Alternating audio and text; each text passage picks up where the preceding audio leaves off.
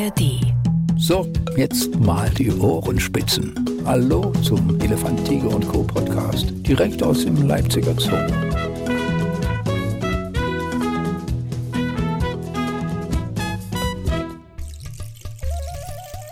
Ja, herzlich willkommen. Ich freue mich auf eine neue Runde Elefant, Tiger und Co. der Podcast. Wer die gefunden hat, hoffentlich über die ARD Audiothek. Wenn nicht, diesen Weg kann man immer wählen. Da sind viele schöne Podcasts und natürlich auch diesen hier. Ich freue mich, dass wir diesmal dem quasi dem neuen Ansinnen des Podcasts ganz besonders Rechnung tragen können, nämlich Tiere äh, ein bisschen in den Vordergrund zu schieben, die sonst gar nicht so die große Bühne hier bekommen haben. Und das wird man gleich schon merken. Der Name klingt vielleicht vertraut und irgendwie hat man dann wahrscheinlich auch sofort einen kräftigen Duft in der Nase. Aber das erstmal nur als kleiner Cliffhanger. Dann erstmal möchte ich meine Gäste heute vorstellen. Zum einen Tana Schleinschok, sei herzlich willkommen. Ja, vielen Dank, dass ich hier sein darf. Ja, Tana, ähm, du bist jetzt gerade so in dieses Podcast-Ding so ein bisschen reingekommen. Du hast uns erst vor kurzem das Okapi richtig ans Herz gebracht. Es ist schön, dass du das heute auch bei diesem Tier versuchst. Und ähm, an deiner Seite, wir gehen gleich in der Hierarchie ein paar Stufen höher, ähm, Zookurator Ruben Holland und in diesem Falle auch Zuchtbuchführer des Tiers, das wir heute besprechen. Herr Holland, sage ich mal noch, äh, Herr, hallo. Hallo. Und äh, da war schon die Schwierigkeit, die wir jetzt gleich am Anfang überbrücken müssen. Denn wir wollen uns hier natürlich tapfer duzen. Ähm, Ruben, ist das okay für dich? Natürlich, überhaupt kein Problem. Gerade für euch beide. Ich vermute mal, ihr duzt euch sonst im normalen Be- Berufsleben auch nicht. Das geht in Ordnung. Wir werden das irgendwie umschiffen. Nein, ich krieg's hin. Das geht arbeitsrechtlich alles in Ordnung. Aber jetzt wollen wir eigentlich noch mal zu, zum, zum Hauptlebewesen dieses Podcasts kommen. Und zwar ist das heute das Moschustier. Ähm, ich gebe ganz ehrlich zu, Moschus sagt mir was. Ich habe tatsächlich immer an den Ochsen in dem Moment erstmal gedacht, aber habe mich natürlich auch vorher ein bisschen eingelesen, äh, dass das Moschustier ja eigentlich für den Duft ganz besonders verantwortlich ist. Aber ich will nicht so weit vorher. Erstmal brauchen wir äh, ein Bild vor Augen. Das Moschustier. Tana, ähm, ich weiß noch aus deiner letzten liebevollen Beschreibung des Okapis, du kannst das sehr gut. Beschreib uns mal bitte die Erscheinung des Moschustiers. Okay, ähm, ein weiteres Fabelwesen also. Ja. Ähm, bei Moschustier mh, sehr, sehr klein, zierlich, sehr scheue Tiere. Etwa ja, so groß wie. was Ein Dalmatiner. Nein. Ein Dalmatiner? Da habe ich jetzt aber was super Schlankes und extrem gepunktetes vor mir. Ja, Das, das kommt ganz gut hin. Ach so. Aber viel hübscher. okay, Sie haben ein sehr, sehr schlankes Gesicht, ähm, wahnsinnig plüschige Ohren und ein über die Jahreszeiten unterschiedlich gefärbtes Fell, das auch im Adultenkleid gepunktet sein kann. Okay. Mal stärker, mal weniger stark. Und unheimlich schöne Tiere. Ganz liebevolle Augen, wenn man sie denn so nah ranbekommt. Ruben, du versuchst jetzt sicher den sachlichen Part dabei. Wo, wo, zu welcher Familie gehört denn das Moschustier? Das ist gar nicht so einfach und da war sich die Wissenschaft auch lange nicht einig. Und man hat sie sehr, sehr lange zu den Hirschen gezählt, weil sie hirschähnlich aussehen, im Prinzip wie ein kleines Reh so ein bisschen. Dann hat man andere Leute gehabt, die haben sie zu den Hirschferkeln gezählt, weil das sehr kleine Tiere Ja. sind. Das passte optisch vielleicht ein bisschen besser. Aber so richtig sicher ist man sich nicht. Nach genetischen Studien mittlerweile sind sie am ehesten verwandt mit den Hornträgern, also mit den Rinderartigen. Aber eigentlich sind sie eine ganz eigene Familie und Ja, ja. sind so völlig eigen irgendwie und haben von allem so ein bisschen Merkmale, was sicherlich ähm, am wenigsten für die Hirsche spricht. Sie haben zum Beispiel kein Geweih, wie man das bei den Hirschen eben sieht. Was bei ihnen, bei den Männchen sehr auffällig ist, sind sehr, sehr lange obere Eckzähne. Die fünf bis sieben Zentimeter lang sind die eigentlich immer aus dem Mund rausragen. Das ist so ein bisschen ähm, vampirmäßig. Ja, so überdimensionaler Vampir, so habe ich es auch gesehen. Die Waffe ist nicht auf dem Kopf, sondern sie ist im Maul. Genau, richtig. Äh, machen die Tiere damit jetzt was Besonderes? Ist das jetzt eine reine Abwehrwaffe oder dient das zu was anderem? Grundsätzlich können sie sich damit natürlich gegenseitig bekämpfen, also die Männchen, weil die Weibchen haben das definitiv nicht. Deswegen ist es immer ganz gut, wenn man bei uns vor dem Gehege steht, einfach mal zu gucken nach Männchen und Weibchen, weil da sieht man sehr deutlich, was Ja, Männchen ja, und ja. was Weibchen ist, weil die Zähne auch aus der Entfernung ganz gut zu sehen sind. Grundsätzlich sind sie tatsächlich nur dazu da, um sich gegenseitig ähm, anzugreifen bzw. zu verteidigen. Sana, wie viel habt ihr denn Moschustiere? Ähm, sicher wissen wir, dass wir acht haben. Aber wir Okay. sind gerade in der äh, Jungtierzeit. Das heißt, es kann auch jeden Tag eins dazukommen. Wir haben jetzt ähm, zwei erwachsene Männer und vier erwachsene Weibchen in zwei Gruppen. Jeweils ein Mann mit zwei Weibchen. Und in der ersten Gruppe haben wir jetzt zwei Jungtiere seit wenigen Tagen. Und da die so versteckt sind und so klein, also so ein Jungtier ist etwa so groß und so schwer wie drei Stück Butter. Also wirklich sehr, sehr klein. Auch stark gepunktet, kaum zu sehen. Das heißt, Ja. wir wissen von zweien. Wir haben teilweise große und dicht bewachsene Anlagen. Es kann also jeden Tag dann wieder der freudige Ausruf kommt, wir haben ein neues. Ja. Aber ihr, Und, ihr seht die äh, also gar nicht. Wir suchen, wenn wir wissen, dass sie ein äh, Jungtier bekommen haben, dann suchen wir ganz aktiv, um es jeden Tag zu sehen. Damit Ja. wir wissen, es geht ihnen gut, sie entwickeln sich gut, sie trinken. Aber gerade in der zweiten, etwas größeren Anlage muss man auch Glück haben, um eine Geburt mitzubekommen. Also die Mutter verhält sich schon ein bisschen anders, aber auch das muss man erkennen. Äh, Aber die Jungtiere selbst, habt ihr sie denn schon mal gesehen? Ja, die beiden jetzt äh, sind beide sehr, sehr gut zu sehen gewesen. Am ersten Tag nach der Geburt, das zweite Jungtier habe ich sogar noch gesehen, als es nass war. Das wurde gerade von der Mutter beleckt. Das war einfach absoluter Glückstreffer. Zu dem Zeitpunkt äh, dran vorbeigelaufen, gesehen, es ist gerade geboren, wird geputzt. Perfekt, so soll es laufen. Und da ist ja die Geschlechtskontrolle relativ einfach durch die Zähne. Also erkennen Nein. wir das da schon? Nein. Oh, okay. Stimmt, das ist ja für die Geburt auch eher schmerzhaft. Entschuldigt, das war ja wieder völlig daneben. Also das, die Zähne wachsen erst noch, das kann man noch gar nicht erkennen. Genau, es dauert tatsächlich auch relativ lange, bis sie dann äh, gut sichtbar sind. Also unsere Erfahrung ist, dass wenn wir die Jungtiere abgeben, mit einem Jahr etwa, dass man sie noch nicht sieht. Sie sind dann schon etwas verlängert, aber ragen, noch nicht über die Lippe hinaus. Okay. Und äh, dementsprechend dauert das eine ganze Weile, bis man sie optisch auseinanderhalten Man kann dem Vampirzahn beim Wachsen zusehen. Ruben, wie geht es einem als Zuchtbuchführer? Also ich meine, man muss immer dazu erklären, das ist ja schon recht, äh, nicht nur recht, das ist eine sehr verantwortungsvolle Position, ja für europaweit und dann im eigenen Zoo äh, so ein Erfolg und dann auch noch sechs Tiere. Ich vermute mal, das ist schon ein bisschen so ein Stimmungsaufheller für den Tag.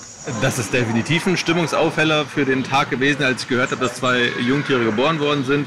Die Population in Europa ist tatsächlich nicht besonders groß. Wir reden von elf Tieren. Sechs davon stehen bei uns Erwachsene plus Ja. die zwei Jungtiere. Jetzt haben wir also 13. Und das ist natürlich sehr, sehr wenig. Deswegen ist jede Geburt, die wir momentan haben, unglaublich wichtig. Ja. Aber das klingt ja, baut ihr die gerade erst auf europaweit? Nein, Moschustiere sind in Zoos tatsächlich nie wirklich sehr, sehr viele gehalten worden. Die Ja. Population war mal etwas größer, die lag mal bei etwa, ich würde sagen, 40 Tieren. Aber die Zuchterfolge waren nicht wirklich äh, sehr herausragend. Und der einzige Zoo, der in den letzten 15 bis 20 Jahren gezüchtet hat, war eigentlich nur Leipzig. Und deswegen ähm, ist die Population insgesamt geschrumpft. Wir schaffen es sehr gut eigentlich, haben aber auch in unserer Haltung immer mal wieder Verluste gehabt. Ist aber jetzt so, dass wir in eine hoffnungsvolle Zukunft sehen, weil wir drei Weibchen haben, die noch im zuchtfähigen Alter sind. Das vierte ist schon sehr, sehr alt. Da gehe ich davon aus, dass eventuell dieses Jahr das erste Mal nichts mehr passiert. Ja. So dass wir hier drei Weibchen haben. Wir haben noch ein Weibchen im Tierpark Berlin stehen, die bei uns leider nie Jungtiere bekommen hat. Deswegen haben wir mal die Location gewechselt. Da sieht es aber auch in Berlin nicht aus, als ob es unbedingt klappen würde. So dass wir tatsächlich in Europa momentan drei Weibchen haben, die erfolgreich züchten können. Und wir hoffen natürlich, dass es alle drei auch tun. Nun bin ich mal noch ein bisschen gemein. Einerseits ist die Zucht schwierig, andererseits ist es jetzt auf den ersten Blick auch nicht so das attraktive Zootier, was alle sehen wollen. Dana, da kannst du mich sofort in der Luft zerreißen jetzt nach diesen Sätzen. Warum muss man dieses Tier gesehen haben? Was macht es denn so besonders? Zeigt es sich denn? Wenn man weiß, wo man hingucken muss, dann sieht man sie sehr zuverlässig tatsächlich. Aber die Ja. meisten Leute, dadurch, dass es eben so klein ist und sich eher eben ein bisschen versteckt aufhält, laufen einfach vorbei und sagen, oh, okay, hier ist viel Bewuchs drin, äh, ich sehe nicht sofort Ja, ja. was. Ähm, aber tatsächlich haben sie ihre festen Standplätze und wenn man das einmal so für sich rausgefunden hat, ist es sehr, sehr leicht, sie zu sehen. Und gerade jetzt in der Zeit, wo auch die Jungtiere kommen, sind sie auch unheimlich liebevoll miteinander. Und man sieht ganz viel, wie sich die Weibchen und auch das Männchen mit den Weibchen gegenseitig beknabbern. Deshalb sind man momentan auch, dass die hinter den Ohren so ein bisschen kahler werden, äh, weil die einfach gerade einen absoluten Überschuss an Liebe haben, scheinbar okay. äh, der sich dann einfach auch sehr, sehr gut auf das Gruppengefüge aussetzt. Also wir haben durchaus immer mal Spannungen drin, das ist relativ normal, die kommen in der Natur ähm, überwiegend als Einzelgänger vor und dann gibt es immer mal Knatsch. Aber jetzt gerade in dieser Jahreszeit ist es unheimlich schön zu beobachten, dass auch eben das ältere Weibchen, was eben vielleicht dieses Jahr nichts mehr bringt, aber die ganzen Jahre davor eine sehr zuverlässige Mutter war, die geht auch zu den Jungtieren, beschnüffelt sie, ist sehr aufmerksam. Ähm, und man sieht, dass es einfach gerade eigentlich für diese Tierart verhältnismäßig viel auf der Anlage los ist. Äh, Ruben, wie gut tut das, wenn man einen Tierpfleger so schwärmen hört von dem Tier, was man selbst auch ein bisschen nach vorne bringen will? Nein, also ich weiß, dass unsere Tierpfleger, was die Moschustiere angeht, ein unglaubliches Händchen haben. Deswegen Ja. klappt das bei uns ja auch so gut. Das muss man ganz klar sagen. Wir haben die Tiere in einer sehr engen Bindung, auch zum Pfleger, heißt die kommen ran, die kann man sich wirklich von nahem angucken, was sehr, sehr wichtig ist, damit man den Gesundheitsstatus der Tiere auch wirklich regelmäßig kontrollieren kann. Ja. Und das hilft uns natürlich sehr. Die sind sehr anfällig für Fliegen, Fliegen Madenbefall, wenn die eine Wunde haben. Und das Okay. muss man natürlich sehr, sehr schnell behandeln. Und Ja. deswegen brauchen wir die regelmäßig täglich eigentlich in der Sichtkontrolle, damit man kleinste Wunden möglichst schnell behandeln kann. Weil die aus äh, Gebieten kommen, wo normalerweise über die Hälfte des Jahres auch Schnee auf dem Boden liegt. Heißt, sie haben nicht diesen Insektendruck ja, ja. normal in der Natur. Deswegen ist es bei uns etwas schwieriger. Wenn man sie aber wirklich gut unter Kontrolle hat, kann man sie sehr, sehr gut kontrollieren und dann auch schnell behandeln. Wie ist denn so euer täglicher Ablauf mit ihnen? Kommen die zu euch oder lockt ihr sie mit Futter dann mal in den Stall, dass ihr sie auch mal sehen könnt? Also wie nah ähm, kommt ihr ihnen? Unterschiedlich, ganz, ganz unterschiedlich. Also wir haben äh, tatsächlich Tiere, die sehr scheu sind, die eine gewisse Distanz zu uns halten, die wir wirklich sehen, aber die eben nicht irgendwie aus der Hand fressen. Und es gibt morgens bei uns im Stall die Leckereien. Ähm, so nah kommen sie ran. Ja. Allerdings ist es schon so, dass es starke Abstufungen gibt. Und eben diese alte Dame, die Lena, die ist so vertraut. Ähm, dass sie eben auch sich anfassen lässt. Deshalb weiß ich auch, dass sie plüschige Ohren und sehr weiche okay, Ohren hat. Okay, ja. ähm, was auch ein starker Kontrast zum restlichen Fell ist. Ähm, da kann aber vielleicht der Herr Holland gleich noch mal ein, zwei Worte zu sagen, weil das was sehr Besonderes ist tatsächlich. Wunderschön, wie ihr euch die ähm, Bälle zuspielt. Tut mir leid, da muss ich natürlich gleich rübergehen. Was ist denn mit dem Fell?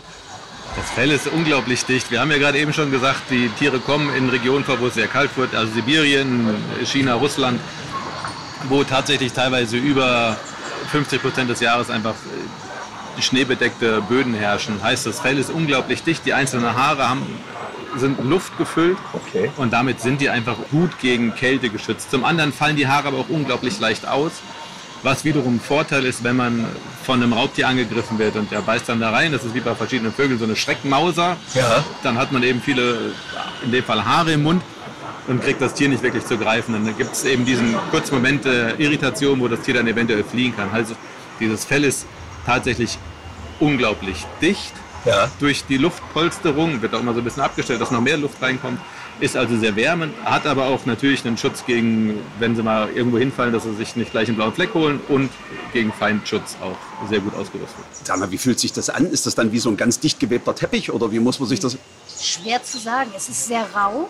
Ja gleichzeitig aber super glatt. Ähm, also wenn man eben es dann doch mal so nah rankommt, dass man es anfassen kann, dann ist es tatsächlich sehr, ja, dann doch schon wieder weich, trotz seiner Rauheit. Es ist schwer zu beschreiben, ja, ja. was aber auch uns das Training sehr schwer macht. Also anfassen ans Tier, das ist sehr schwer, weil die rascheln auch dadurch, dass sie im Tool sind, die Haare. Und dann ist immer das Moschustier gleich nervös, weil es könnte Ach, ja ein Feind acht, ja. sein. Ah, ähm, das heißt, man muss um, zum Beispiel bei der Lene habe ich äh, eben das mal angefangen, dass ich eben wissen wollte, wie weit, wie weit kann ich sie anfassen. Und habe eben mal versucht, so an die Schulter zu fassen, an den Beinen runter zu gehen. Und wenn ich es zu sanft mache, also zu weich anfasse, dann ist es sofort, dann geht sie weg, weil das Rascheln stört sie. Äh, zu fest ist natürlich auch unangenehm. Das heißt, man muss so ein Mittelmaß finden, okay, das ist jetzt so äh, mit so einem gewissen Druck, dass es nicht mehr raschelt, aber auch nicht wie ein Zupacken ist. Du machst es sehr intensiv, ich ah, merke schon. Ja, ja, es ja. Ist, hat nicht lange gebraucht, um herauszufinden, was okay ist. Und mittlerweile ist es aber so, je älter sie wird, desto vertrauter wird sie. Das ist sehr schön mit ihr. Ja. Kann man auch mal sich anfassen lassen. Und ähm, ich kann tatsächlich auch äh, an den Bauch fassen, was für mich unheimlich faszinierend ist, weil sie immer weggelaufen sind sonst. Und ja, ja. mein Ziel war tatsächlich am Ende ähm, mal das Euter zu fotografieren, weil das soll eine sehr spezielle Form haben. Es soll sehr, sehr kleines Euter haben, aber sehr lange Zitzen. Und die haben so ein dichtes Fell, selbst wenn sie Zwillinge haben und viel Milch produzieren. Man sieht das heute nicht. Ach so, das Jungtier muss sich dann quasi selbst erstmal vorwärts suchen. Nee, das Jungtier duckt sich ja quasi unter den Bauch. Das heißt, dann ist die Fahrt, äh, also dann ist es frei. Aber Ach, du bist jetzt nicht über den Boden gerobbt mit dem Nein, Fotoapparat? Dann Nein, läuft okay. sie weg. okay. Dann komme ich ihr ja zu nah. Weil wir gerade diese Wahnsinnsgeräuschkulisse haben. Du beschreibst sie ja als sehr scheu. Ja. Würden die sowas ertragen, so eine Geräuschkulisse? Äh, tatsächlich ja. Ähm, auch im jahreszeitlichen Verlauf ganz witzig zu sehen. Im Winter, wenn es ähm, ruhig ist im Zoo, weil einfach nicht so viele Leute da sind, da ist es tatsächlich so, dass sie sich ein bisschen besser zeigen und im Sommer, wenn es laut wird und viele Leute im Zoo sind, dann gehen sie so ein bisschen in ihre ruhigeren Ecken. Also die gewöhnen sich. Apropos gewöhnen, ich meine, ich kann jetzt auch die Leute nicht mehr länger auf die Folter spannen. Wann, wann redet er denn endlich über den Moschus? Deshalb, ich meine, ich habe ja gleich zwei Geschlechter hier, kann ich ja beide fragen. Ruben, wie riecht Moschus? Ist das was Angenehmes? Fragen wir einfach mal, wie ist der Duft eines Moschustieres in der äh, Brunft? Sagt man Brunft? Kann man sicherlich sagen. Es ist auf jeden Fall ein sehr intensiver Geruch und ich glaube, Moschus alleine wird immer sehr intensiv auch wahrgenommen. Es wird in der Parfümindustrie benutzt, überhaupt ja. keine Frage, aber da kommt natürlich noch ganz, ganz viel anderes dazu und da ist natürlich die Menge sehr, sehr gering. Ja. Und dann ist das, gibt es am Ende eine, eine sehr schöne Gesamtkomposition. Aber tatsächlich ist nicht der Moschus-Ochse für den ja. Moschus-Duft und für, das, für die Parfümherstellung verantwortlich, sondern das Moschus-Tier Robert, du, du, rennst mir schon davon. Ich, will, ich muss noch nach dem Duft fragen. Na gut. Du bist ihn erstmal grob umgangen. Also du sagst sehr herb. Ist es angenehm oder unangenehm für dich? Da ich normalerweise nicht so nah an die Tiere rankomme, kriege okay. ich ihn äh, gar nicht so ganz mit. Ich habe ein ganz kleines Stückchen von vor vielen, vielen Jahren noch in der Schublade, wo so ein bisschen, aber da ist der Geruch mittlerweile auch nicht mehr ganz so stark. Okay. Deswegen ist sicherlich äh, Tana da die bessere, die da den Geruch beschreiben kann. Tana, bist du aufgerufen. Angenehm oder wie würdest du es einordnen? Ähm, unangenehm. Zu viel. Es ist tatsächlich so, dass er, äh, also das Männchen das ganze Jahr über äh, sein Revier markiert. Ja. Und äh, das ist schon ein sehr strenger Geruch. Wenn dann während der Paarungszeit noch das Moschus dazu kommt, an manchen Tagen falle ich rückwärts wieder aus dem Gehege raus. Das riecht nach Mann oder wie kann man das beschreiben? Oder ist es herb oder? Es ist sehr, sehr herb. Ja. Aber stinkt nicht, oder? Doch, an manchen Tagen schon. Okay, gut. Aber das, denke ich, ist immer die Kombination mit dem normalen Reviermarkierungsflüssigkeit mit der Drüse. Die haben ja viele Drüsen, nicht nur ihre Moschusdrüse. Ähm, und es ist einfach zu viel. Also er weiß nicht, wann genug ist. Okay. meiner Meinung nach. Und das ist etwas, was dann auch sehr stark anhaftet. Also ich meine, ich höre ja zum Beispiel von Huftierpflegern immer wieder, äh, dass alles, was von dort kommt, äh, sofort Kleiderwechsel bedarf. Äh, hast du sowas auch, dass, dass, dass du dann, sagen wir mal, meilenweit schon vorher, bevor du um die Ecke kommst, erkannt wirst? Äh, nein, er markiert ja nicht mich. Ja schon, aber du berührst ja Teile oder hast ja auch damit zu tun, also wenn ja, du dort was wegräumst. Ich, ich, also ich äh, berühre in dem Fall nicht die markierten Dinge, weil, ähm, weil ich gar nicht in die Verlegenheit komme. Also ich, ja. ich kann sehr gut sehen, wo er markiert, weil das auch dann so eine krümelige schwarze Substanz ist, die sich dann eben an Bäumen, an der Ecke des Hauses und so weiter ähm, bilden, wenn er eben mehrfach markiert das alles fasse ich ja nicht mit meinen Händen an. Ich habe dann mein Werkzeug dazu. Das heißt, ähm, ich komme gar nicht direkt mit dem, mit dem Moschus in Kontakt. Und dadurch bleibt es nicht an mir so sehr haften.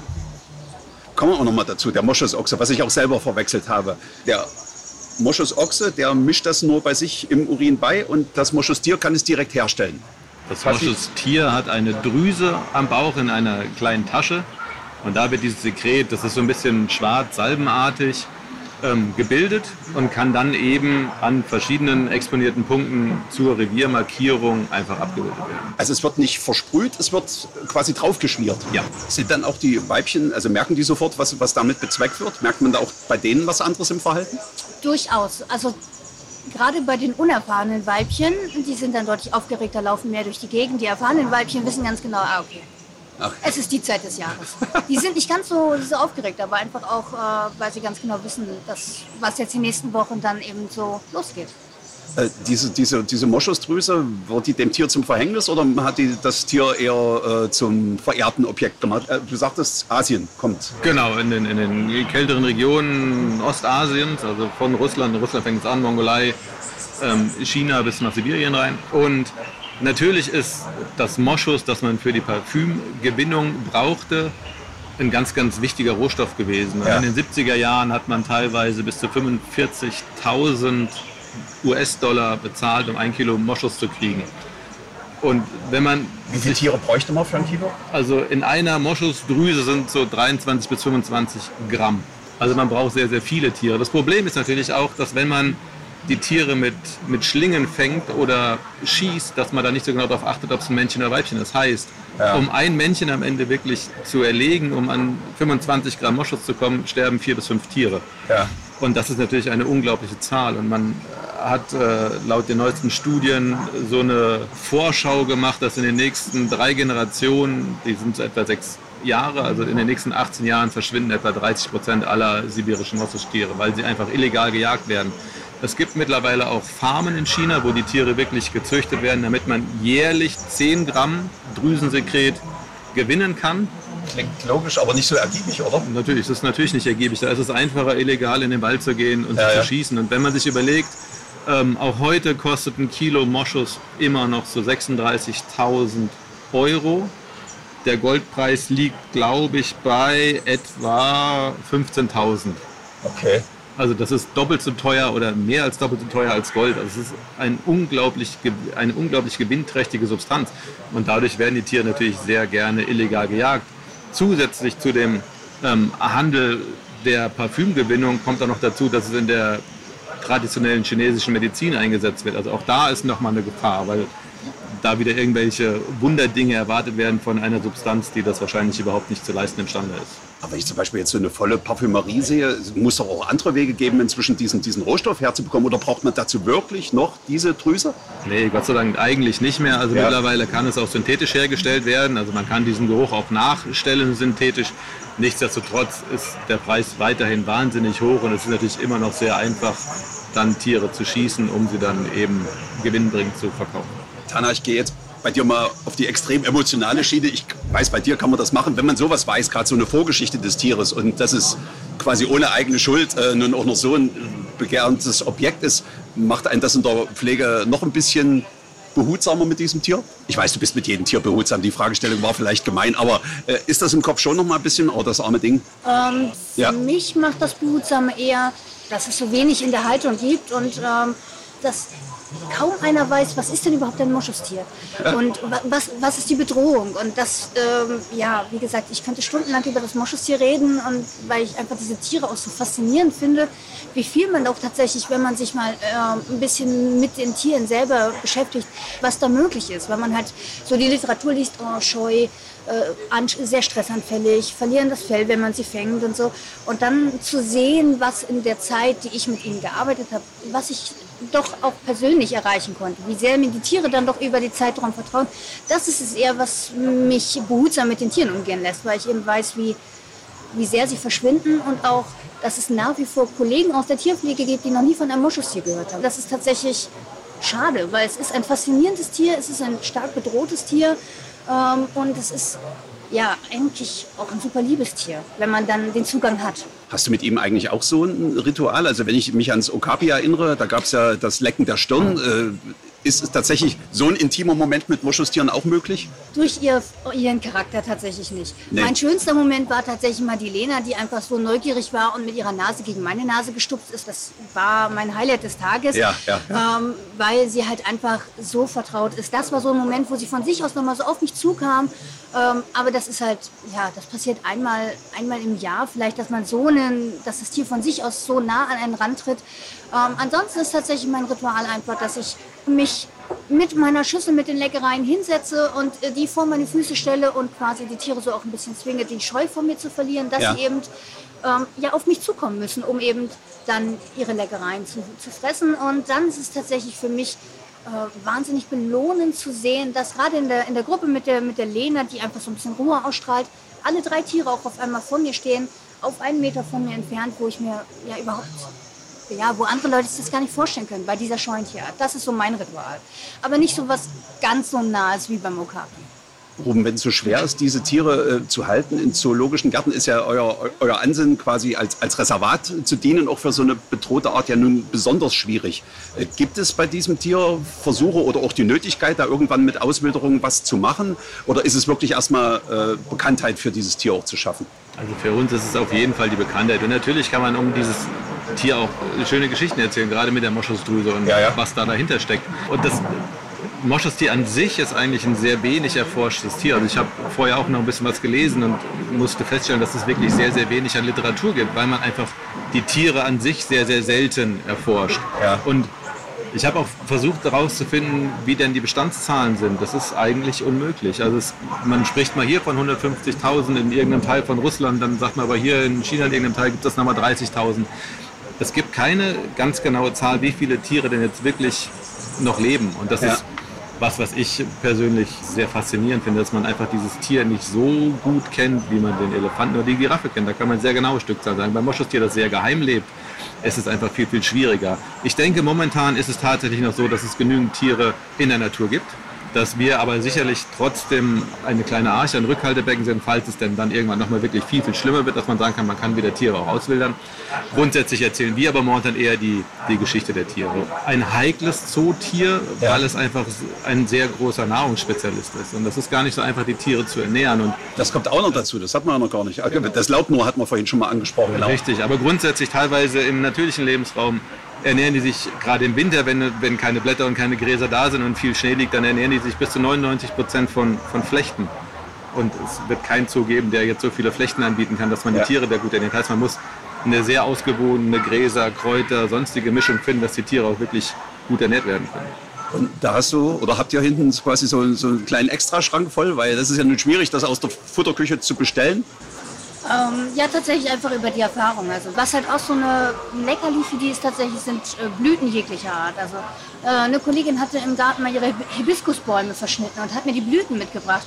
Also äh, die sind, haben mich quasi überrannt, als ich mit diesen Blüten kam. Also es ist tatsächlich, man findet schon immer wieder so kleine Leckereien, wo man dann sagt, okay, das muss man sich merken, das ist wirklich was, wo sie sehr zuverlässig für kommen. Weiß man sowas? Also ich meine, ihr, ihr, könnt ja bestimmt jetzt auch nicht mit jedem Pflanzenverschnitt von zu Hause kommen und sagen, das können wir den Tieren verfüttern. Nee, wisst ihr ungefähr, was, was gut funktioniert? Also gerade bei so einer Blüte stelle ich es mir jetzt schon erstmal experimentell vor. Also wir wissen ja, was im Grunde, also welche Pflanzen sind erstmal giftig, welche sind ungiftig. Ja, ja. Das heißt, man kann da schon mal eine, eine Vorauswahl treffen und dann geht viel über Probieren. Ja, Also okay. tatsächlich, dadurch, dass wir eben bei Ihnen, bei den Moschustieren so wissen, dass sie eben vom Löwenzahn als erstes die Köpfe fressen, war mir schon klar, okay, das ist was, was sehr gut funktioniert. Oder Ja. auch jetzt der Holunder blüht. Wenn man einfach mal so eine Holunderdolde auf das Futter gibt, alles andere wird erstmal ignoriert. Es wird als erstes werden die kleinen süßen Holunderblüten abgeklappert. Und das kommt dann heißt, alles ins äh, Büchlein sozusagen, oder? Ja, da ist mein Kopf das Büchlein. Ah, alles klar.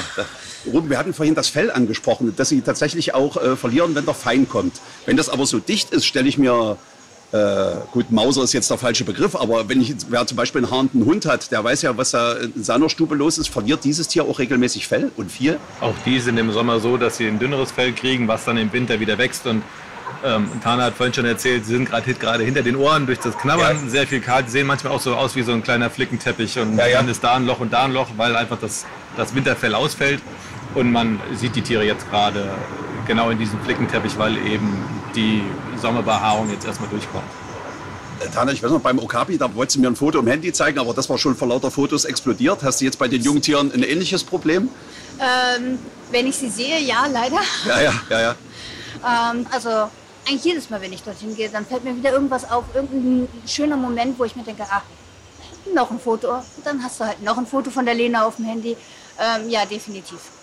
Und hat man denn als Besucher auch eine Chance? Also du sagtest, man muss hingucken äh, oder man muss wissen, wo sie sind. Gibt es die Chance jetzt auch mit den Jungtieren, das eventuell irgendwo mal zu kriegen? Definitiv. Also gerade am ersten Tag lag es äh, 50 Zentimeter vom Zaun entfernt, aber man muss halt bis an den Zaun herantreten und auch eben mal reinschauen. Ja. Und dann kommt hinzu, dass sie eben diese starke, ja, diese ausgeprägte Fleckung haben. Und jetzt gerade mit der Sonne, der Licht-Schatten-Spiel, also da muss man schon ein geschultes Auge haben oder einfach mal sich ein bisschen Mühe geben, damit man sie entdeckt. Ähm, dann kommt natürlich hinzu, dass sie sich auch gerne mal so ein bisschen unter was ja, Größerem, also wir haben dort zum Beispiel sehr viel Brennnessel und Springkraut, ähm, die eben schön auch Schatten werfen, weil auch denen ist jetzt natürlich sehr warm bei dem Wetter. Ja. Ähm, aber die Chance besteht auf jeden Fall. Ich habe auch ein Foto gemacht am ersten Tag, weil da lag es auch zwei Meter vom Zaun weg. Ich bin natürlich nicht reingegangen, Ja, habe mit ja. dem Handy ein Foto gemacht, um es den Kollegen dann zu schicken, weil ich das tatsächlich auch super toll fand. Ja, also ja. den Kuratorenkollegen, Ja. in unsere WhatsApp-Gruppe. Ich habe ein Suchbild draus gemacht, weil das Tier ist wirklich klein Ja. und äh, ich hatte natürlich keinen Zoom an und dann mussten die Kollegen erstmal gucken, was dann unter dem Grün vielleicht ein bisschen gepunktetes liegt. Ähm, ich glaube, man hat nicht viel erkannt, aber die Botschaft kam an. Ja. Da kannst du bei Tana tatsächlich noch in die Leere gehen, dort was die Foto. Wie groß muss man sich denn vorstellen? Wird es auf, auf einem Handteller Platz haben? Ich würde sagen Meerschweinchengröße vielleicht, Okay. aber ich habe ja beim Dalmatiner eben schon daneben gelegen. Also ein normales Hausmeerschweinchen passt in etwa. 400, 500 Gramm sind die dann am Ende schwer und wirklich unglaublich zart und fein. Ich komme noch mal zur Bauart. Äh, Was ja auffällt, wenn man es sieht, ist, dass es an den- Hinterbeinen schon aussieht, als sollte es ein Hirsch werden. Da ist es relativ hoch und äh, auch üppig. Und dann geht es aber nach vorne und nach unten mit einem relativ kleinen Kopf. Ich vermute mal, das hat mit der Gebirgsanpassung zu tun.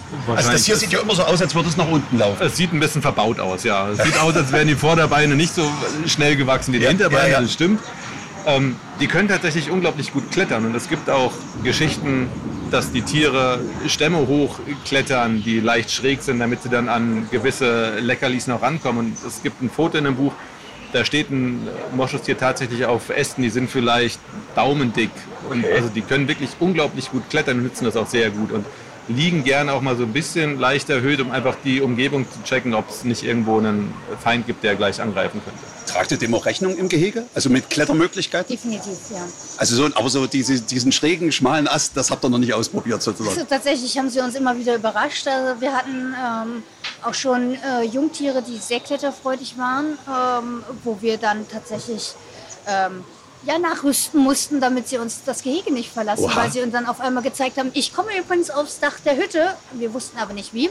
Im Nachhinein, auch da gab es schräg stehende Äste in der Nähe davon. Ähm, aber man erschreckt sich schon sehr, wenn man dann morgens dorthin kommt und äh, dieses Tier auf dem Hüttendach stehen sieht. Ja. Wenn man auch vor allen Dingen weiß, dass sie relativ gut springen können. Also von daher, wir haben auch einige ja, sogenannte Finnhütten, damit sie eben im Sommer jetzt auch so ein bisschen Sonnenschutz haben. Ähm, unterschiedlicher Größe und auch eben oben auf diesem ja, sehr, sehr schmalen Grat balancieren sie durchaus, um dann eben an die Äste über ihnen noch zu kommen. Also das ist durchaus im Gehege, wenn man ein bisschen Geduld mitbringt, auch zu beobachten. Da will ich euch mal nicht mehr sinnlos viel Zeit von der Uhr nehmen, nicht, dass ihr derzeit noch ein Jungtier auswüchst. Dana, Ruben, recht herzlichen Dank für diese Ausführung zu so einem wahnsinnig interessanten Tier, was ich auch bisher am Zoo nicht wirklich wahrgenommen habe. Da muss man auf jeden Fall mal nachschauen. Ruben, ich bin beeindruckt, dass du den Goldpreis auswendig kannst. Oder Ah, sowas. Also, schlecht, das, also das sind besondere Werte, die man da so vielleicht aber auch noch gar nicht erkennt. Äh, herzlichen Dank für eure Einblicke. Ich freue mich schon, wenn es irgendwas wieder gibt. Ihr könnt auch immer gerne auf diesen Podcast zukommen. Äh, Gerade solchen Tieren wollen wir auch gerne immer mal eine kleine Bühne geben. Vielen Dank euch. Schönen Tag noch und viel Erfolg mit den Moschustieren. Vielen Dank auch. Dann wäre also alles gesagt. Elefant, Tiger und Co. Ein Podcast von Elefant, Tiger und Co. und MDR Sachsen.